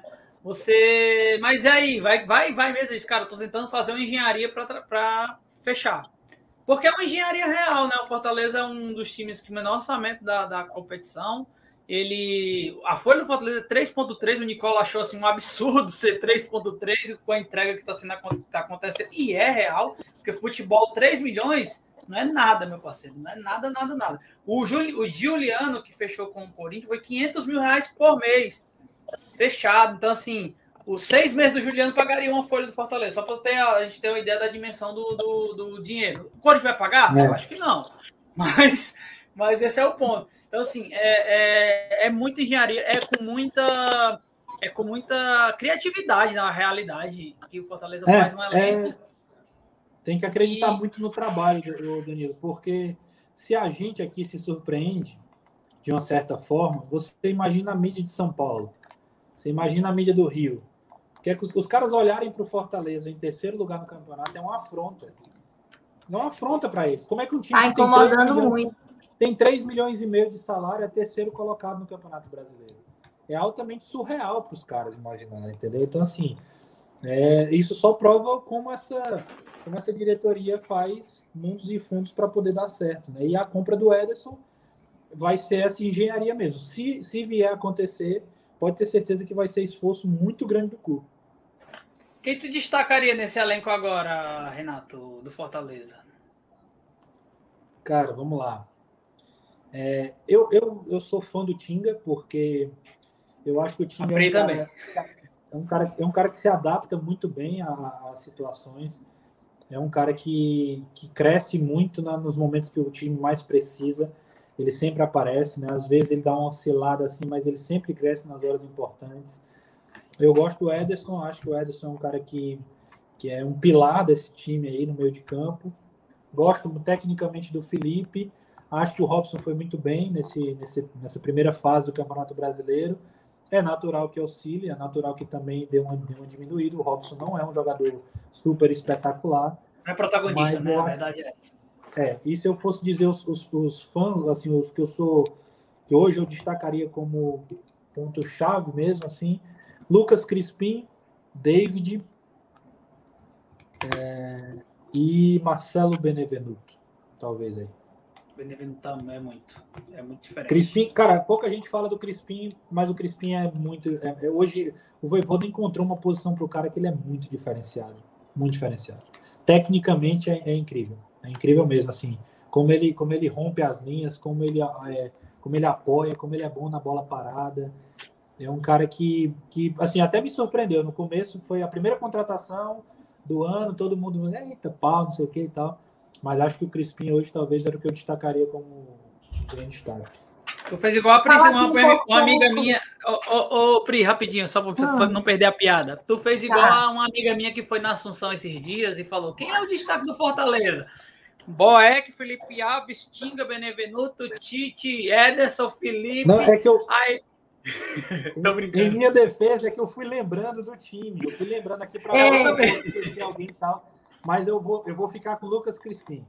Eu ia falar isso agora, Renato, porque eu, eu morro de orgulho que eu sou clubista mesmo, apaixonada pelo Fortaleza, sério? e eu fui fazer. Sério. e eu fui fazer uma participação lá na Rádio Assunção, é, no dia do jogo, no domingo, e me perguntaram qual era o destaque do meu time. E eu comecei a falar a escalação inteira. E eu fico feliz que você repetiu isso aqui, porque eu fico feliz de hoje ser humanamente impossível escolher um só, um só nome, né? Então, assim, isso pra gente é um orgulho. É. O que eu sou mais fã, fã da bola, eu gosto muito do Felipe. Mas hoje o grande destaque para mim é o Lucas Crispim. Apesar que, como a Priscila falou, tem outros também muito bem. Pri, como é que tá o chat aí? Fala aí as perguntas do chat para nós. Vamos lá, peraí. Aqui o EA Page tá falando, né, dos dele, Crispim, Ederson Boeck, Robson, David e Benevenuto. É, eu queria só destacar a Ingrid, porque ela falou uma outra, uma outra curiosidade sobre o Renato aqui, ó. Então, além de comentarista, é, TI, o Renato é músico, viu? Caso vocês não saibam, rasguei mesmo. Então ainda tem mais essa facilidade de Renato Manso. Eu conheço a Guigui desde criança, né? A galera conhece a Guigui hoje, torcedor do Fortaleza. Eu conheço ela desde pequenininha. Então, já acompanho ela há mais tempo. Estou vendo aí essa ascensão dela na, como influência do Fortaleza. E eu sou músico, eu toco contrabaixo na igreja e tal. Sempre participo do coral da igreja também. Pode não parecer, mas estou sempre lá contribuindo no pessoal do tenor. É isso aí. Ah, legal. Eu queria saber a tua opinião, Renato, é, aqui aproveitando esse gancho, é, sobre o Vargas. A gente falou aí do elenco, né, de uma forma positiva e tal, e eu queria saber do Vargas, o que é, como é que tu vê aí esse meio ataque do Fortaleza hoje? Acho que o Vargas é muito útil taticamente, um jogador que não é titular à toa, tanto é que o Voivoda não tem dificuldade de encontrar alguém que substitua a função que ele faz é, eu entendo demais, assim, de forma geral, o torcedor às vezes pegar no pé, porque quando tem a bola, às vezes ele é muito precipitado, às vezes não, não, não faz o time andar, mas é, não, o, o futebol não é só quando tá com a bola, o futebol é muito mais do que isso. É ocupação de espaço, é marcação, é diminuir a pressão em cima do, da sua defesa, você tem que é, sufocar menos o seu setor defensivo, manter a bola mais próxima do gol do adversário. E o Vargas, contra o Santos, por exemplo, que ele foi, ele foi muito mal, ele foi muito criticado, é, ele fez, fez um papel importante e só ele roubou duas bolas importantes para gol. Então, foram chances criadas que, se se transformam em gol, é, mudam, mudam a história de um jogo. Então eu entendo demais a questão do Vargas é, ser criticado, às vezes tecnicamente, às vezes é, é, um jogador mais lento, é um jogador daquela aquele número 10 mais a moda antiga, mas eu vou ser um pouco advogado dele, que acho que o Voivoda usa porque é muito útil, é muito útil. Para substituir o Vargas tem que ser alguém que faça algo parecido com ele, e não é tão simples às vezes de fazer aquele jogo sujo. É claro, o torcedor quer gol, o torcedor quer, quer vitória, e quando não acontece é porque tem, tem que arranjar a culpa em alguém, e é o cara que às vezes erra mais fácil, é o cara que às vezes participa menos do jogo. Então eu, eu acho que ele é útil. Eu não acho ele brilhante. Se o, se o Vargas fosse brilhante, talvez ele não tivesse em Fortaleza hoje, ele tivesse no outro clube, tivesse na Europa, tivesse em outro lugar, que é um, um exercício que a gente precisa fazer sempre. É, pô, se o cara fosse tudo isso, talvez ele nem tivesse no nosso time, ele estaria no outro time, né, pagando mais, mais dinheiro e tudo mais. Então, entendendo esse contexto, eu acho que ele é um cara mais útil do que do que deve ser criticado aí. Eu acho que talvez o Fortaleza o, talvez hoje. Talvez o chat vai me detonar, mas, mas essa é a minha opinião. O Renato, eu acho que o Fortaleza hoje ele não, ele não tem um protagonista, assim, na minha visão, sabe? Eu acho que é o conjunto mesmo. Tudo é, passa pelo esse conjunto que o, o Voivoda tem encontrado esse conjunto. Assim, eu acho um mérito bastante do Voivoda é fazer com que cada um com sua característica ou absorvendo uma nova característica, é o caso do Tinga, que nunca foi zagueiro pela direita, ou o próprio Crispim, né, que tá jogando de ala esquerda e nunca foi essa posição. Cara, camisa é um camisa 10 que joga como um ala pela esquerda e às vezes lateral esquerdo. Como foi no último jogo, no final do jogo ele estava como um lateral esquerdo real, um Bruno Melo, um, um Carlinhos. Então, assim, quando alguém pergunta é, aqui, aqui, aqui no Sudeste, que eu moro, que é aqui em São Paulo, eles perguntam assim, cara, quem é o destaque hoje do Fortaleza, assim, para a gente colocar assim no, no, no destaque para fazer uma arte no jogo contra o Fortaleza, por exemplo, o cara do Palmeiras me perguntou, disse, cara, vai ter que colocar um cara de gente, viu? Porque o destaque é todo mundo, porque cada um faz o seu pouquinho. E eu acho que o Vargas é muito nesse sentido ele talvez não seja brilhante como um, um finalizador, não está sendo, né? Já fez alguns gols fora da área, ou propriamente um cara que vá decidir uma partida. Ele, é, eu, eu não vejo Fortaleza como protagonista, sabe? Cara que bota a bola debaixo do braço e diz esse que vai resolver. Mas eu entendo que o time é, é, ele é tão ele é tão coeso e tão inteligente que ele não precisa ter de protagonista e todo mundo se destaca. Para mim, se eu fosse destacar real um protagonista, eu destaco o Benevenuto, que é o que mais enche os olhos, assim, e os números dele estão muito elevados, assim. O número é elevadíssimo, as coisas que o Benevenuto está fazendo. Então, no restante, cara, é, é mais o um conjunto, né? E acho que é isso que faz o Fortaleza ser terceiro lugar. Porque se talvez a gente tivesse um cara que resolvesse, no dia que esse cara não resolvesse, a gente tava com várias derrotas, e a gente não tem essas derrotas. Acho que é mais ou menos isso. Futebol não precisa de protagonista. É é uma, é uma, é uma ilusão que, que às vezes é criada, é, é, é aquela coisa assim. O, o, Romário ganhou a Copa de, 90, de 94. Isso é uma mentira absurda.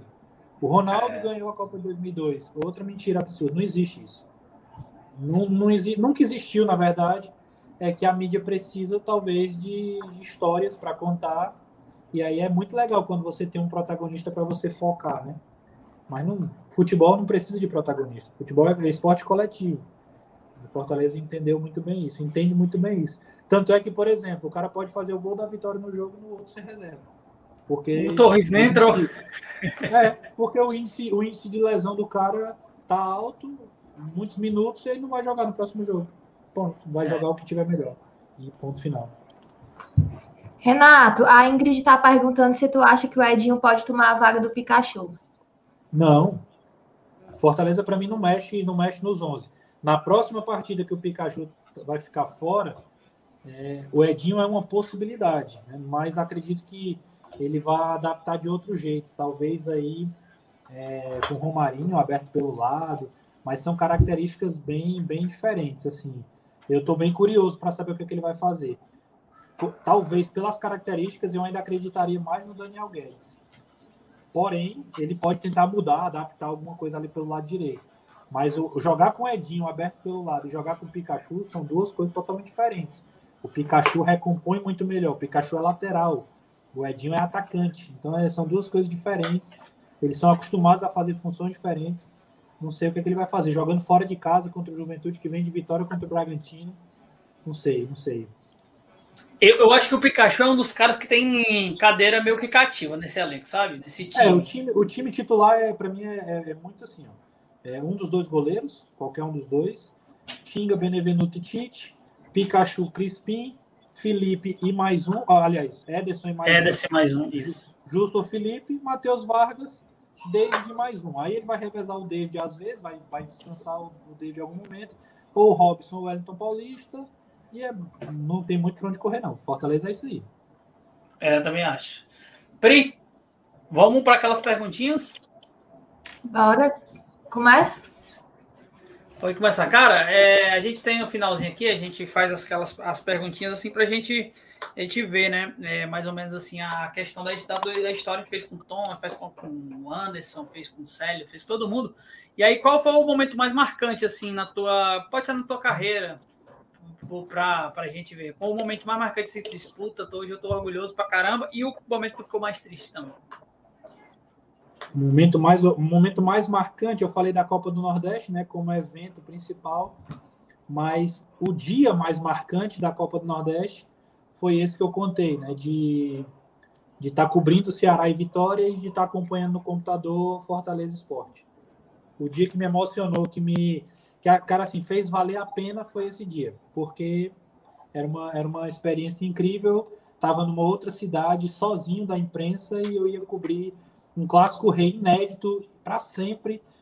Cara, quando a gente vai ver um clássico rei de Copa do Nordeste numa cidade diferente, com, com sem público, assim, é história para sempre. Eu vivi, eu estava em loco para uma coisa que vai ser para sempre. Então esse foi o dia mais marcante. E a outra pergunta é o dia mais triste. É que tu ficou meio baqueado assim, putz.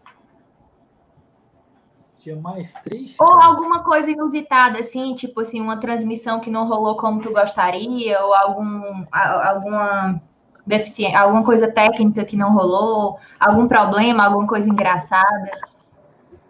Eu teria que pensar mais, assim, porque tem, tem sido tão escola para mim que eu nem tenho visto pelo lado negativo, às vezes, quando não dá certo. Ah, um perrengue, um perrengue, Renato. Um perrengue. Jornalista é, acho, passa perrengue, não passa, não? Acho, acho, que o perrengue que eu passei foi é, num jogo da Copa do Brasil, Ceará e Corinthians, é, quando choveu muito no Castelão. Não sei se vocês lembram que teve uma época que chovia, choveu muito no Ah, não! Vou lembrar, cara, essa daí, esse dia é marcante.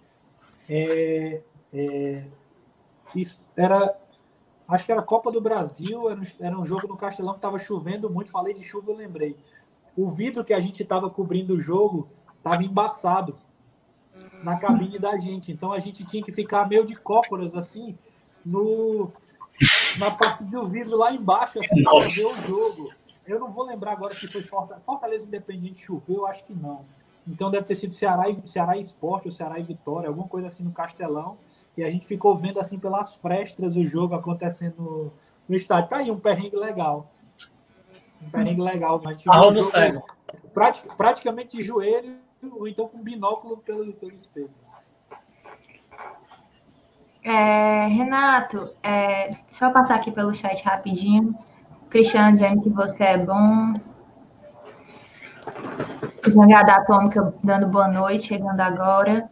É, Renato, como é que vocês da, da mídia tradicional, né, como a gente chama, é, veem a mídia independente. No caso, assim, nós, opções que o torcedor tem de acompanhar mais, mais de perto, né, com um olhar mais clubista do seu próprio do time que se identifica, no caso do Fortaleza. A gente, a gente sempre comenta, pode ter certeza disso, porque a gente acompanha também. A gente acompanha vocês hoje, vocês hoje têm uma relevância muito grande no meio da torcida, né? Que antigamente era feito pelos programas de rádio, né? Fortaleza tem, tem, tem um grande personagem, né, como, como radialista, né, que é, é, é me fugiu a memória agora o nome do... Júlio Salles? Aloysio Lima? Júlio é narrador. É o programa do... Poxa vida, me fugiu a memória o nome do, do cara. É, e aí, Chico Emanuel. É, isso, Emanuel.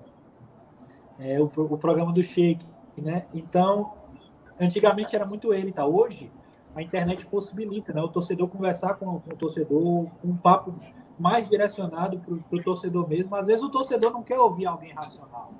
O torcedor não quer ouvir, não quer, não quer muita lógica. Ele quer esbravejar o que ele está pensando e a galera, vocês falam que o pessoal quer ouvir. Então tem, tem um público muito específico para isso também. O meu, meu elogio à mídia independente é porque é, ficam realmente muito mais específicos a um clube, ficam muito mais direcionados ao dia a dia, né? Faz com que é, conheça muito bem os bastidores, o ambiente. Às vezes, é, a mídia tradicional ela tem, ela tem uma, uma barreira né, que, a, que a, os próprios clubes criam né, para dar uma distância, assim, é, para dar uma distância. Às vezes a mídia independente tem mais acesso, às vezes não. Eu sei que também tem alguns problemas, etc. Mas de forma geral, esse é, esse é o ponto positivo. O ponto negativo, que às vezes eu acho, é que poderia ser um pouco mais, não crítico no sentido assim de, de ser muito passional. Eu acho que a mídia independente poderia também pensar na possibilidade de, de caminhar com racionalidade também em alguns momentos, sabe? Assim, sem, sem muito partidarismo. Eu sou, eu sou defensor do clubismo, desde, desde que o clubismo ele não seja irracional. Quando o time está jogando mal, pode falar que o time está jogando mal. Agora, quando ele joga bem, diga que ele jogou bem, ou vice-versa. Se ele tiver jogado mal, não fique tentando dizer que ele jogou bem só porque é seu time. Então, não, isso não é uma Mas gente faz isso aqui, Renato. Eu estou falando de forma geral, é, porque eu acompanho muita gente, né? Eu acompanho uma galera muito muito influente na internet, tem os cortes que são feitos, que a galera manda nos grupos de WhatsApp. Então, assim, eu não sou ninguém, mas eu, como a, a pergunta é para mim, eu estou dando só meu, meu pitaco aqui do que eu acho que poderia. Do que, do que vai evoluir, eu acho que vai, vai crescer também. Mas, mas sabe, eu vou te falar uma parada. Aqui a gente já foi chamada de mídia branca. É, tem muita razão, vocês não torcem Fortaleza. Já é, foi gente do meu né, Instagram. Né, já foi gente mesmo quando eu teve um, um, um, um, jogo que, que a gente, acho que era com o Anderson Moreira. A gente fez um pós-jogo aqui e eu, eu elogiei, porque o time merecia o elogio.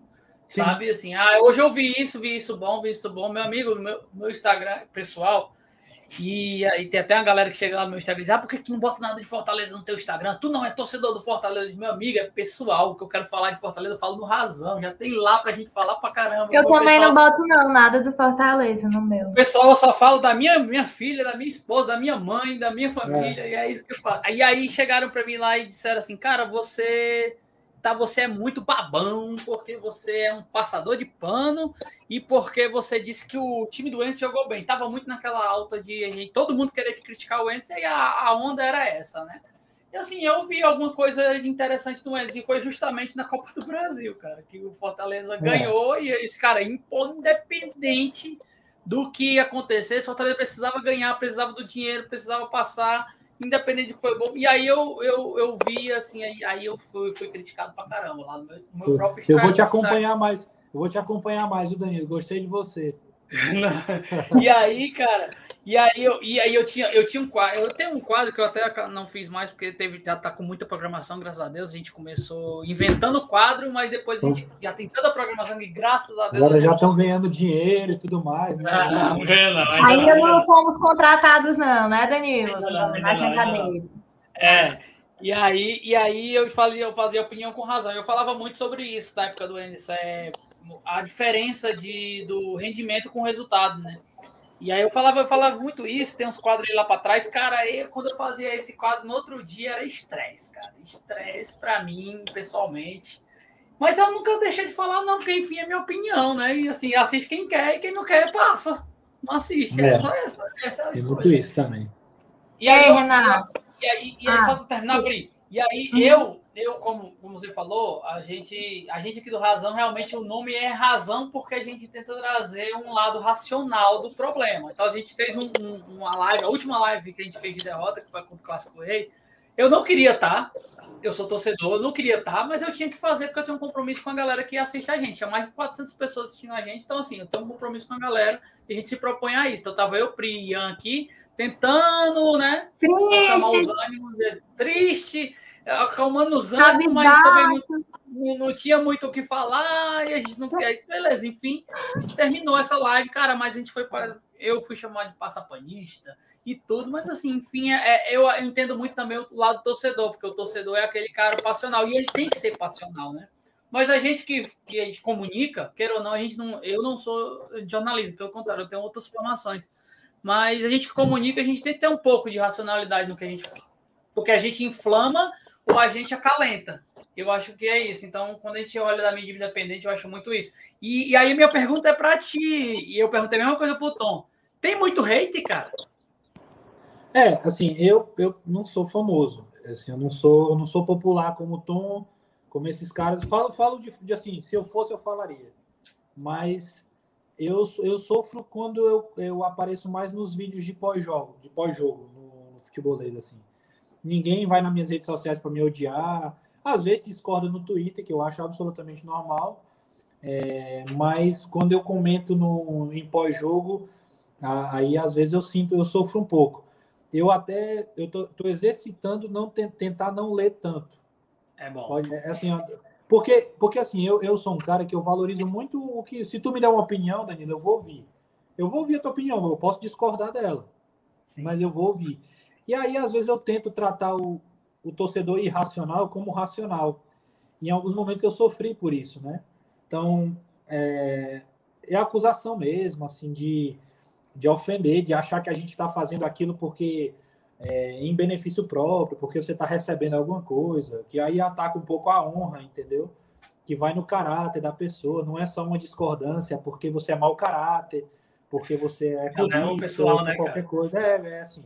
Quando é nesse nível, aí dói um pouco mais mas eu, eu tenho tentado aprender a, a não, dar, não dar tanta moral. Não é para quem discorda. Eu dou muita moral para quem discorda, porque eu respeito o debate.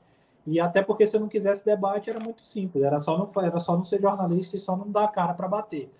Mas eu estou falando de quem vai na honra. Aí quem vai na honra aí magoa, mas a gente tem que entender também que tem muita gente que só está aí para falar mal mesmo, para destilar veneno e, enfim. Mas não tenho muito hater, não. Uhum. Renato, é, Jangada Atômica está perguntando como é a experiência de substituir o Jussier no futebolês em alguns programas. É legal, é legal, assim, é uma coisa que é, é uma, das, uma daquelas coisas que eu falei que eu não tenho muita maturidade ainda para lidar, né? Porque eu, como falei, eu sou, eu sou, sempre fui ouvinte da Band News, da, da, da tribuna Band News e agora da Jangadeiro Band News. E eu sempre voltava para casa do, do, meu trabalho ouvindo, né, acompanhando o Jussier. Cheguei a visitar o estúdio da Jangadeiro com, com, com eles apresentando o programa. E hoje o Jussier confia em mim para, quando ele não pode apresentar o programa da rádio, eu apresentar. O Alessandro saiu, né? O Alessandro que era narrador, que é narrador, né? Saiu da Jangadeiro. Eu estou tendo essa responsabilidade e tem sido muito divertido, muito bacana, porque Caio, Anderson e Danilo ajudam pra caramba, né? Então fica um clima muito legal, já conheço como é que funciona a logística do programa. E foi muito. Hoje eu participei, por exemplo, né? Participei lá com o Jussier, inclusive.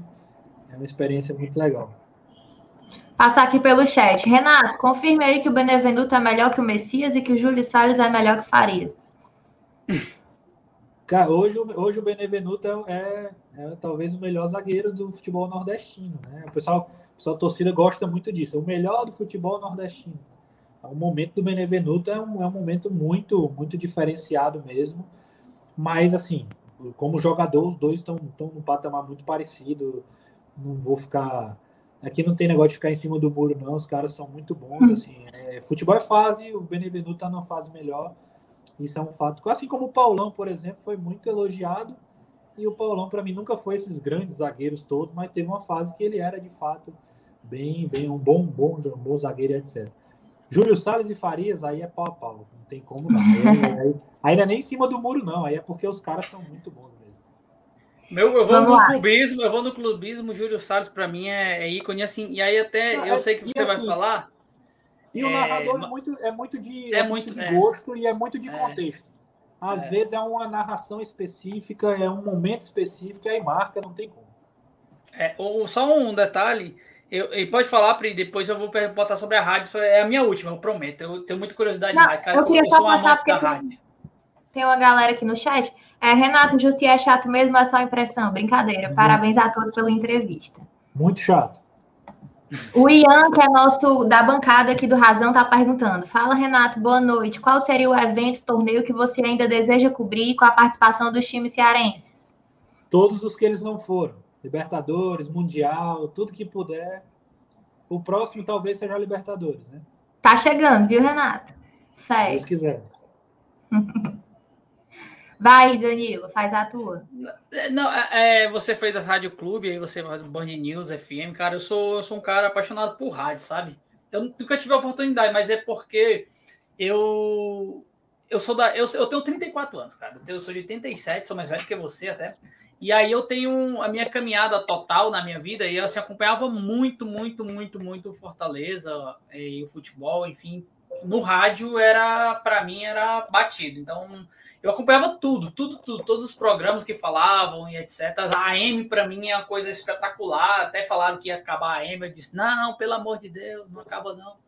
As AMs e etc. E assim, é, eu gosto muito de perguntar a todo mundo que eu, os jornalistas que eu tenho a, a questão, a, o, o prazer de, de conversar o rádio é muito diferente da televisão, né, cara? E o rádio, ele, ele remonta. Por que eu gosto muito do rádio? Porque o, rádio ele remonta só o áudio, ele não remonta o visual.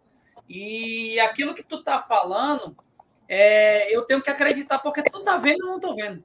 Então, é, passar emoção, narrar, ser competente, conversar, comentar e ainda passar uma emoção daquele momento, daquele, daquele, daquele lugar, hoje a internet ajuda bastante com jogos, etc., TV por cabo e tudo no mais. Mas antes, é, eu lembro que o Fortaleza jogava uma Série C que às vezes nem tinha jogo passando na televisão, não tinha nenhum lugar. E a gente tinha que acompanhar ainda nesse, nesses tempos só pelo rádio mesmo, tinha, era radinho de pilha e mal, meu amigo. Então, é, eu queria saber de ti, cara, a experiência do rádio é muito assim, é muito massa? Não, você tá louco. O rádio é. E o rádio, comentar e narrar no rádio é mais difícil do que na TV. Porque. O Alexandre disse isso. Porque, porque você tá contando uma história para quem não tá vendo. Teoricamente, né? Hoje em dia, como você falou, tem muito acesso, né? Todo mundo assiste todos os jogos praticamente.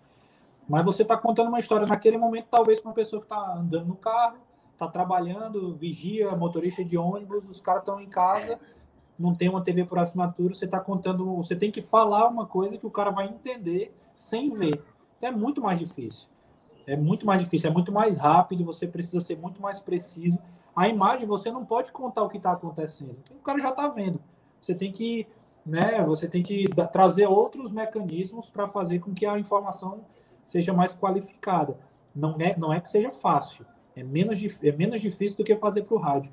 É fascinante porque ele é ele é mais informal, você pode ser mais informal, né? não tem aquela coisa do você estar tá aparecendo, né? então você se desprende um pouco da sua imagem, e mas é muito fascinante, cara. Rádio é fascinante demais.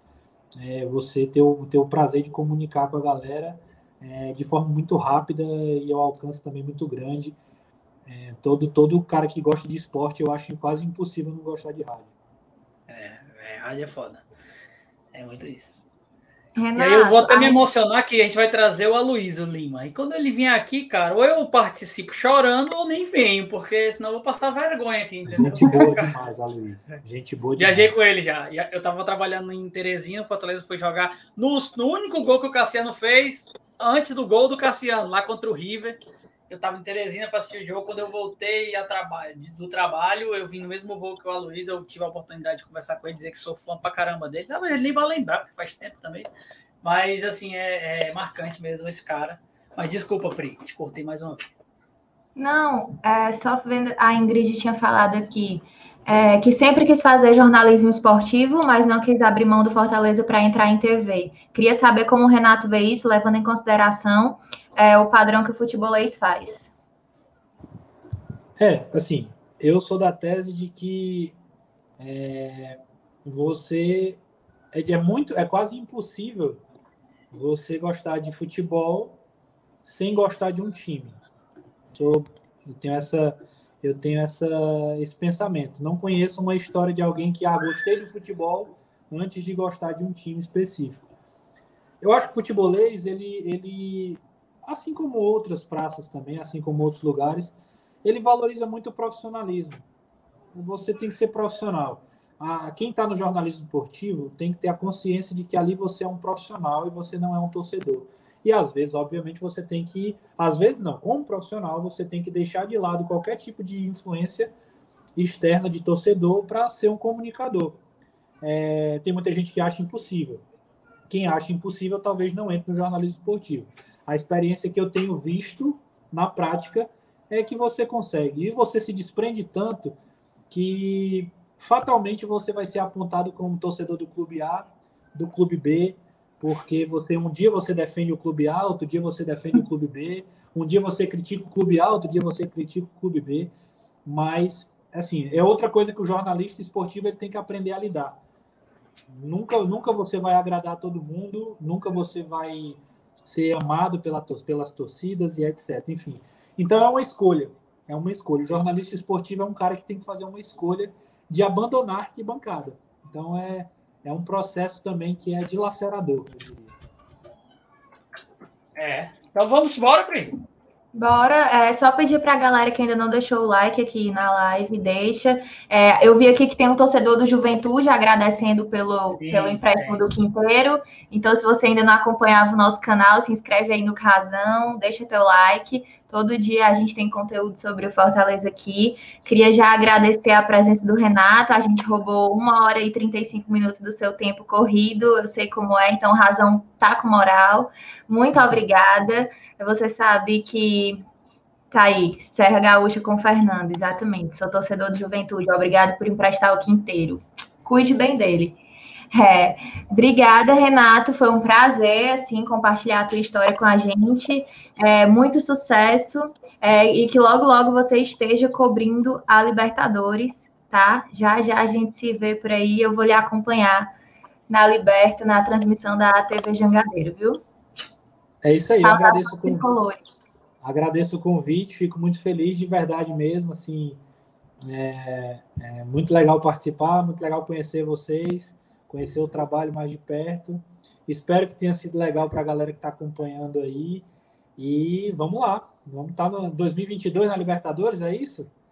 É, é só, é, é só, mar, é só marcar que a gente vai.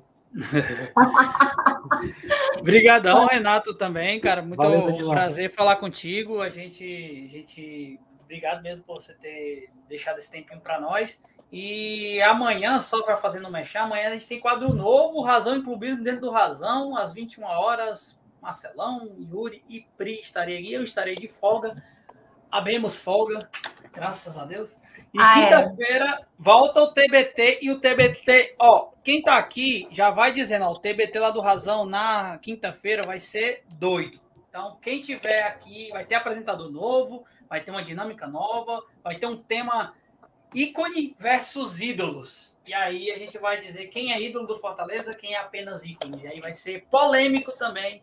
E olha o dedo do Trembala, né? Porque o Trembala é que é Mas é. é. isso. Obrigado, Pri. Obrigado, Renato, de novo, cara, por você estar aqui com a gente.